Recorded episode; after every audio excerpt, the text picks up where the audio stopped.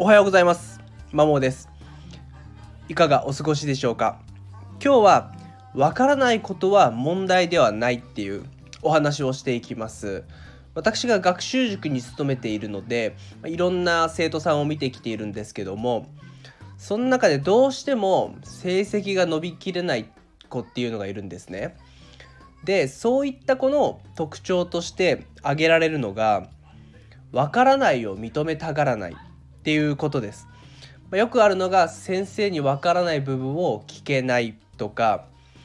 あの自分のその罰テストを解いた罰が嫌なので自分で丸付けをする時に間違ってるけどなんかその場で修正して丸にするっていう子っていうのは正直成績は伸びないと思っております。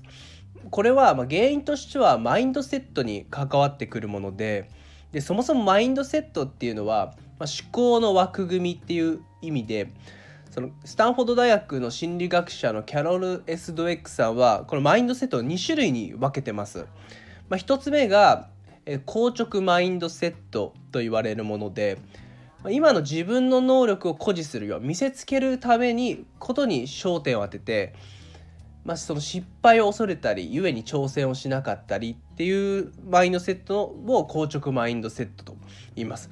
一方で成長マインドセットっていうのは自分の成長に重きを置いている人たちでだからま失敗をするで挑戦はするし別に自分の能力を誇示しようとは思わなく自分が成長するか否かっていうことを大事にしているのが成長マインドセットのです。まあもちろん言わずもがなどちらがいいかっていうか、ま、どの分野でも、まあ、成功するのは成長マインドセットの持ち主の方々です。まあ、ビジネスだろうが教育だろうが、まあ、スポーツだろうがこういう成長マインドセットですね要は自分の能力を示す見せつけることではなく自分の成長にフォーカスできる方々っていうのが伸びます成功しますっていう風にこのキャロレース・ドエックスさんが書いたマインドセットやればできるっていう本に書いてあります。なのでこの分からないことを聞けないとか、まあ、丸付けを間違ってても×を丸にするっていう子は確実にほぼ確実に硬直マインドセットの持ち主なので、まあ、そういった子っていうのはなかなか成績も伸びないしこの先まあ、ないし起業とかしてもなかなか難しい結果が待ち受けてると私は思ってます。まあ、かくいう私も偉そうなことは言いつつもかつては今もわからないですけどもかつては少なくとも硬直マインドセットの持ち主でした。まあ、その仕事でわからないことがあったとしても聞けなかったんですね。なんかバカにされるんじゃないかとか能力低いやつだと思われるんじゃないかっていうことでなかなか聞けなかったんですよ。そのできないことを認めたがらなかったしわからないは放置してるっていうその社会人人生を送っていた時期もあります。まあ、本当に今となってはなんてね言いたいやつなんだっていうふうに自ら反省することが多いんですけどもまあ、かつては自分もそうだったで今はその自分にこのやればマインドセットをやればできるっていう本を読んだ上であ自分って硬直マインドセットかもって思ったのでそこからはもう成長にフォーカスをするようになって、まあ、分からないこととかもちょっと先輩に聞くようになりました。で、まあ、当初の自分は分からないことを聞くとこんなことも分かんねえんじゃねえかみたいな反応が返ってくることが大半だと思っていたんですけども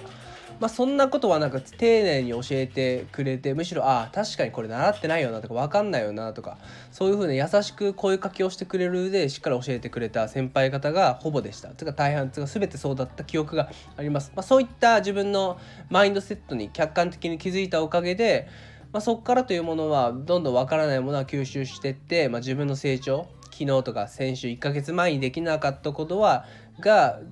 今できてるっていうところにフォーカスできるようになりましたなので、まあ、これを聞いているあなたももしかしたら硬直マインドセットの持ち主かもしれません、まあ、成長マインドセットの方であれば言う言う別にこの放送を聞いてどうこうする必要はないと思うんですけどもし思い当たる節があるのであればあなたの能力を示すことではなくて成長にフォーカスをした方がどの道どういった分野でも成功すると思います。ぜひ、え参考にしてくれたら嬉しいです。以上です。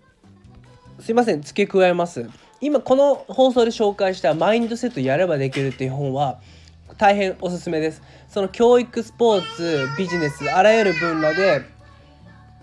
の人の事例をもとに、ま、成長マインドセットがいかに、ま、成功するのか硬直マインドセットがいかに落ちていくかっていうのを、まあ、いろんな事例をもとに説明しているので本当大変おすすめです。私はこの本を読んであ成長マインドセットじゃなきゃ何やってもダメだなっていうのを心の底から深く思いました。なのでもう無理くりでも自分の行動を変えようと思思ったきっかけを与えてくれた一冊です。で具体的にその成長マインドセット、まあ、今度はグロースマインドセットとかしなやかマインドセットって言われてるんですけども、まあ、それになるためにどういった考え方をしていけばいいかみたいな